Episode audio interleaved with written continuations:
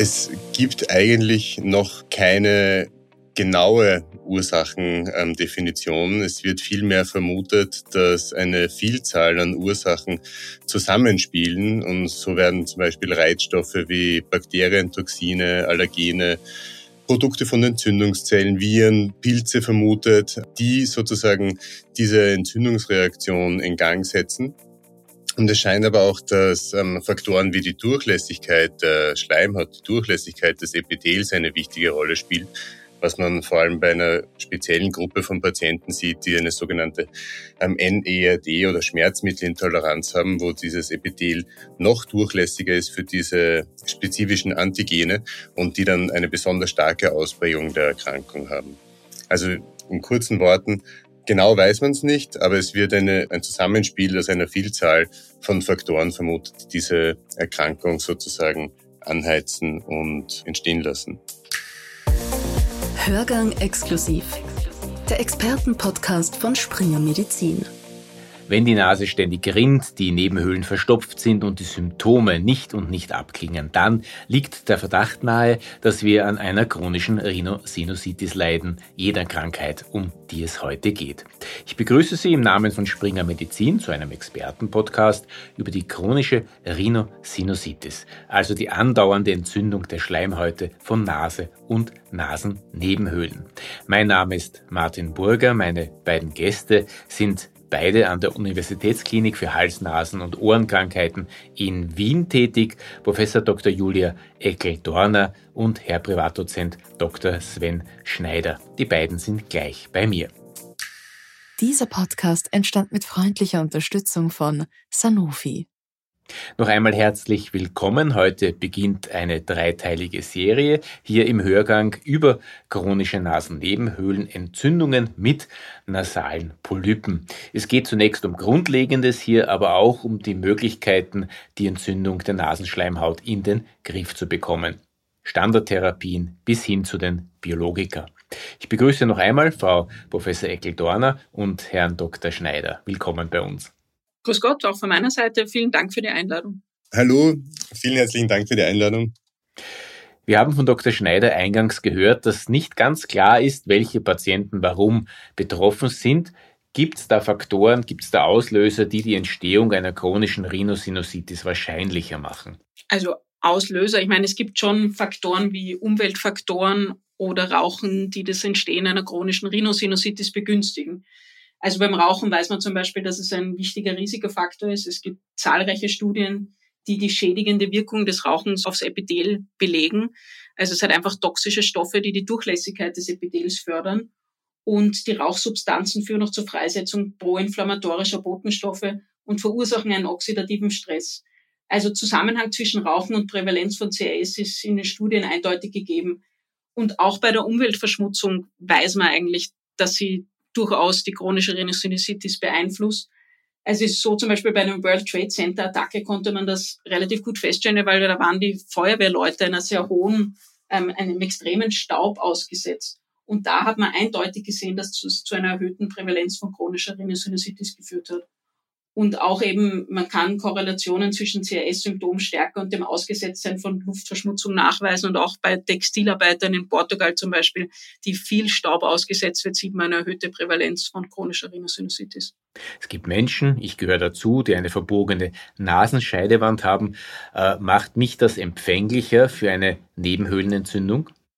Ja, also das ist ähm, ganz sicher so, dass natürlich anatomische Varianten wie eine Septumdeviation, also eine verbogene Nasenscheidewand oder ein, eine Engstelle im Nebenhöhlensystem, ähm, natürlich eine Minderbelüftung der Nebenhöhlen verursacht und dadurch können sich auch Entzündungen besser entwickeln. Also das sind dann auch chronische Nebenhöhlenentzündungen, die sich allerdings in den häufigsten Fällen ohne nasale Polypen zeigen, also ein etwas anderes Entzündungsprofil sozusagen zeigen. Aber natürlich kann eine Belüftungsstörung durch eine anatomische Besonderheit eine, eine chronische Nebenhöhlenproblematik auslösen.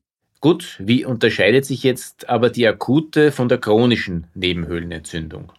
Also hier spricht man eigentlich von zwei komplett unterschiedlichen Erkrankungen. Diese Erkrankungen entscheiden sich grundlegend. Also die Ursache einer, einer akuten Nebenhöhlenentzündung sind ja meist virale Infektionen wie ein banaler Schnupfen sozusagen, der auch die Schleimhaut der Nebenhöhlen befallen kann. Also die Viren können dann natürlich auch die Schleimhaut der Nebenhöhlen befallen. Manchmal kommt dann noch eine bakterielle Superinfektion dazu. Manchmal sind auch Zahnprobleme schuld. Aber es handelt sich meistens, wie es in dem Namen schon steckt, um ein akutes Problem. Im Vergleich dazu ist die chronische Sinusitis, auch wenn die Symptome manchmal ähnlich sind, allein von der Krankheitsdauer definiert als eine Problematik, die über drei Monate besteht. Und die Ursachen hier sind ganz, ganz grundlegend andere. Also hier spielen spezifische Entzündungsmuster eine Rolle. Wir haben gerade gesagt, es können eine Vielzahl von Faktoren, die vermutlich die Erkrankung entstehen lassen, aber die zugrunde liegenden Mechanismen sind zwischen akuter und chronischer Sinusitis grundverschieden. Zusatzfrage, welche Rolle spielt das nasale Mikrobiom bei der Entzündung? Also das nasale Mikrobiom spielt sicher in dem Entzündungsprozess eine wichtige Rolle. Es ist so, dass eben sich das Mikrobiom direkt auf der dichten Barriere dieser Epithelzellen befindet und damit die auch beeinflussen kann. Was klar ist, ist, dass Bakterien und Viren bei den Exazerbationen der Erkrankung eine Rolle spielen. Deswegen sieht man eben auch zum Beispiel eine starke Eiterbildung bei den Exazerbationen. Das ist ein deutlicher Hinweis auf die Infektion, die stattfindet. Die Interpretation der Studiendatenlage ist nicht immer so ganz einfach. Weil was bei der Nase ist, ist, dass wenn man das Mikrobiom sozusagen entnimmt, dass man eigentlich sehr wenig herausbekommt.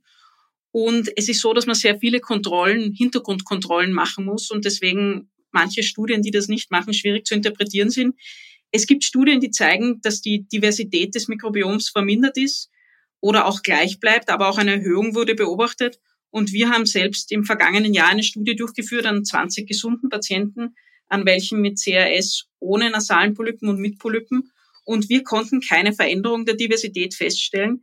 Aber was wir gesehen haben, ist, dass sich mehr Staphylokokken und Corynebakterien in der Nase von CRS-Patienten befinden und eben auch eine, wirklich eine Korrelation da ist zwischen der Staphylokokkenbesiedelung und dem Interleukin 5. Und das reiht sich eigentlich auch sehr gut in die Literatur ein, weil eben gerade dem Staphylococcus aureus beim Triggern der chronischen Rhinosinusitis mit nasalen Polypen eine wichtige Rolle zugewiesen wird. Was wir noch nicht angesprochen haben, die Bedeutung äh, von Allergien bei der Entstehung der Krankheit. Wie schaut es damit aus?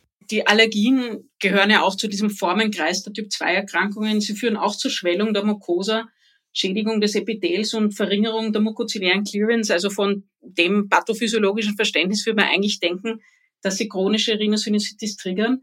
Aber es gibt jetzt von der Studienlage her ist bisher kein ursächlicher Zusammenhang nachgewiesen worden zwischen Allergien und chronischer Sinusitis. Es gibt Studien, die schon belegen, dass Allergie häufiger ist bei chronischen Rhinosinusitis-Patienten. Aber es gibt genauso viele Studien, die belegen, dass es nicht häufiger ist.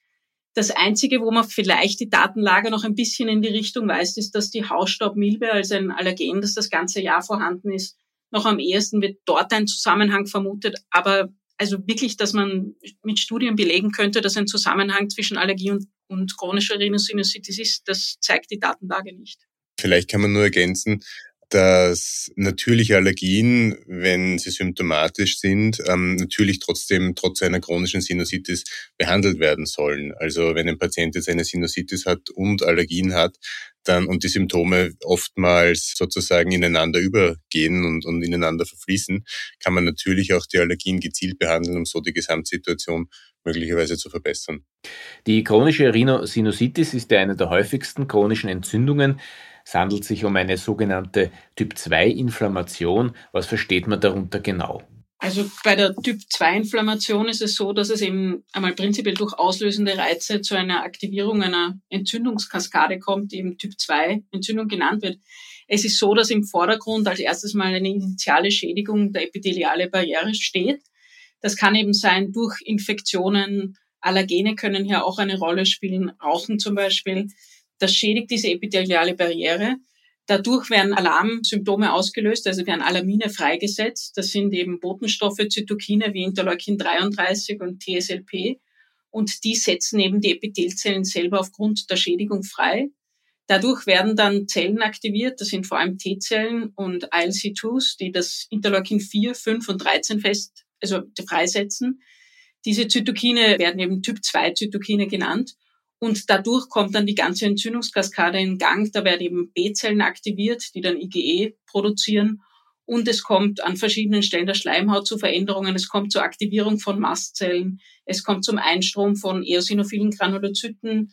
Die Epitheldurchlässigkeit wird auch weiter gesteigert. Es kommt zu einer Hypoplasie der Gobletzellen, was eben zu dieser vermehrten Schleimproduktion auch beiträgt. Und letztendlich kommt es dann eben zum Gewebeumbau, der sich dann durch die Polypenentstehung zeigt. Noch eine Zusatzfrage. Welche Rolle spielen die Interleukine, die verschiedenen, im entzündlichen Prozess? Also das Interleukin 5 ist eigentlich vor allem der Botenstoff für die Anlockung der Eosinophilen. Das ist die Hauptrolle des Interleukin 5. Interleukin 4 und 13 sind eben strukturell verwandt, wie schon erwähnt. Deswegen kann auch das Dupilumab dort gut angreifen, weil die teilen eben eine Rezeptorkette, das Interleukin 4 Alpha Rezeptorkette, die kommt sowohl beim Rezeptor für Interleukin 4 als auch 13 vor. Deswegen kann Dupilumab das sehr gut blockieren. Und die sind, spielen vor allem eine Rolle in der Amplifizierung der Typ-2-Entzündung. Interleukin 4 eben zeigt den B-Zellen an, dass sie zur IgE-Produktion umschalten sollen. Und Interleukin 13 ist auch wichtig eben für die Mukussetzernierung und für den Gewebsumbau. Und gemeinsam spielen sie eben eine, einfach die wichtige Rolle, diese Entzündung am Laufen zu halten und werden von verschiedenen Zellen redundant eigentlich produziert. Viele Patienten, viele Betroffene haben auch ein Asthma bronchiale. Welche Ähnlichkeiten, welche Überschneidungen bestehen zwischen diesen beiden Erkrankungen und hat das auch Folgen für die Therapie? Wie Sie schon gesagt haben, bei Asthma-Patienten besteht oft auch so ein Typ-2-Entzündungsprofil, also so ein Typ-2-Interleukin-Profil. Und tatsächlich ist es so, dass ähm, bei unseren Patienten mit Sinusitis mit Polypen etwa auch die Hälfte der Patienten an Asthma leidet. Umgekehrt muss man sagen, dass etwa 20 Prozent der Asthma-Patienten auch eine Sinusitis mit Polypen haben. Also hier gibt es schon Überschneidungen, die natürlich auch für die Patienten vom, von der Lebensqualität und vom, vom Leidensdruck der Erkrankungen sehr, sehr relevant sind. Durch diese gleichen oder sehr ähnlichen zugrunde liegenden Pathomechanismen ergeben sich natürlich auch gemeinsame Therapieansätze. Ähm, das zeigt sich schon in der Standardtherapie, also in der Basistherapie mit topischen und systemischen Steroiden, die oft zum Einsatz kommen, dass die bei beiden eine wichtige Rolle spielen, bei beiden Erkrankungen, aber auch bei den Biologikatherapien. Und wenn man sich das anschaut, welche Antikörper sozusagen für die Behandlung von nasalen Polypen zugelassen sind, dann sind das, haben die alle auch eine Zulassung für die Asthmatherapie. Das heißt, hier haben wir gleiche Entzündungsmuster, die eigentlich mit dem gleichen Medikament behandelt werden können. Wenn sich eine Rhinosinusitis chronifiziert, wird sie immer schwieriger in den Griff zu kriegen. Wie behandeln Sie das normalerweise? Die Standardtherapien in der Behandlung der chronischen Sinusitis sind eigentlich ziemlich gut festgelegt und, und es wird eigentlich immer mit einem, mit einem topischen Steroid, also mit einem Cortison-Nasenspray therapiert und dazu werden verschiedene Salzwasserspülungen angewendet, Nasenduschen mit Salzwasser angewendet, um die Symptome zu kontrollieren. Wenn das gut funktioniert, dann braucht es eigentlich keine weiteren Therapeutika. Leider ist es so, dass das nicht immer gut funktioniert. Dann kommt sehr schnell die Notwendigkeit einer Operation, also einer Nasennebenhöhlenoperation ins Spiel. Leider schafft auch die Operation in vielen Fällen oft nicht, die Symptome dauerhaft zu kontrollieren. Und wenn es zu einem Rezidiv kommt, haben wir jetzt seit wenigen Jahren die Möglichkeit, in der HNO-Heilkunde eine Biologikatherapie zu starten, die dann sozusagen zwar nicht die Ursache der Entzündung behandeln kann, aber die Symptome sehr gut kontrollieren kann. Wenn das alles nichts nützt, was tun Sie dann? Von den sogenannten Biologicals, den Biologika, versprechen sich die Mediziner ja sehr viel. Die greifen direkt in den Entzündungsweg ein. Was halten Sie davon? Also die Biologiker greifen eigentlich alle in diesen Teufelskreislauf der Typ-2-Inflammation ein. An verschiedenen Orten, das Omalizumab zum Beispiel blockiert das IgE und ist damit ein wichtiger Hämmer in der Kaskade. Dupilumab blockiert den Interleukin-4-Alpha-Chain. Das heißt, das ist eine, ein Teil, der sowohl vom Interleukin-4 und Interleukin-13-Rezeptor geteilt wird. Diese Botenstoffe spielen eine wichtige Rolle in der Typ-2-Inflammation. Auch dass die B-Zelle weiß, dass sie IgE produzieren muss, also greift auch einen sehr wichtigen Ort ein. Und derzeit greifen alle Biologiker eben an diesem Ort ein. Aber so, dass noch immer viel im Verständnis der, der Pathophysiologie noch nicht da ist und wir hoffen, also wir forschen auch an der Universitätsklinik eben genau, wie Polypen entstehen und wir hoffen, dass man da auch noch neue neue Targets findet, die man dann in neuen therapeutischen Ansätzen ausnützen kann. Also wir haben ja mit den Biologikertherapien die Möglichkeit jetzt sehr gezielt die Entzündungswege zu blockieren, die für die Auslösung und für die, für die Anheizung dieser Sinusitis mit Polypen relevant sind. Das ist ja nicht so, dass wir jetzt wie mit Cortison sozusagen das ganze Immunsystem blockieren und so eine, eine breite nicht Immunsuppression, aber Immunmodulation schaffen, sondern mit den Biologikern schaffen wir ganz gezielt einzelne Entzündungs Botenstoffe, einzelne Interleukine sozusagen zu blockieren, die einfach bei dieser Erkrankung zu hoch reguliert sind. Frau Professor Eckel-Dorner, Herr Dr. Schneider, vielen Dank für das Gespräch. Ich bedanke mich. Vielen Dank. Ja, vielen Dank. Auf Wiedersehen. Und wenn Sie mehr über Diagnose und Therapie der chronischen Rhinosinusitis erfahren möchten, schauen Sie demnächst vorbei, hören Sie vorbei. Kommende Woche sind zwei weitere Spitzen-HNO-Ärzte aus Österreich bei mir zu Gast. Primar Ostertag kommt aus Kufstein und Dr. Tomasic aus Graz wird ebenfalls in der Sendung sein. Bis dann. Hörgang exklusiv. Der Expertenpodcast von Springer Medizin.